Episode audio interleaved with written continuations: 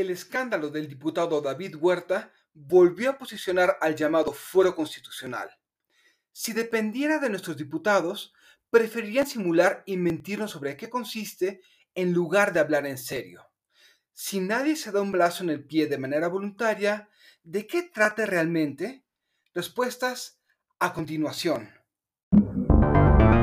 Realpolitik 101. Comentario político rápido, fresco y de coyuntura con Fernando Duorak.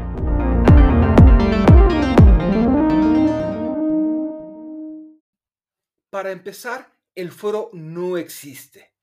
Nada pasaría si quitamos la palabra del artículo 61 constitucional. En cambio, hay dos prerrogativas que tienen todos los órganos legislativos del mundo para garantizar su autonomía. La primera es la inviolabilidad que protege al legislador de toda declaración o voto que haga en el ejercicio de sus funciones, entendiendo que ocurren en el Pleno o en comisiones.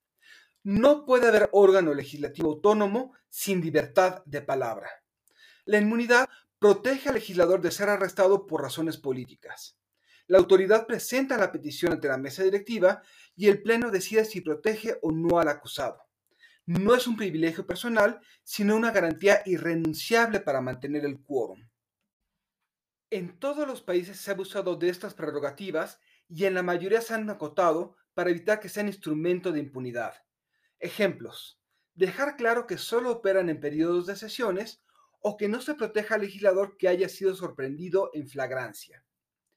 En México, las prerrogativas están tan mal diseñadas y acotadas que se han convertido en una verdadera patente de corso. Peor aún, las iniciativas que se han presentado en la materia son simulaciones. Entendamos a nuestros políticos, nadie hablará claro sobre algo que reduciría sus márgenes de discrecionalidad. ¿Qué haría si fuera dirigente de Morena ante los escándalos de sus diputados?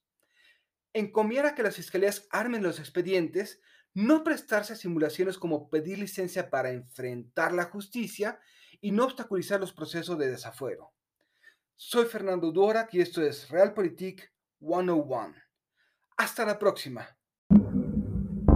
Sigue a Fernando Duorak en Twitter y en Facebook. Visita fernandoduorak.com para más información y análisis político.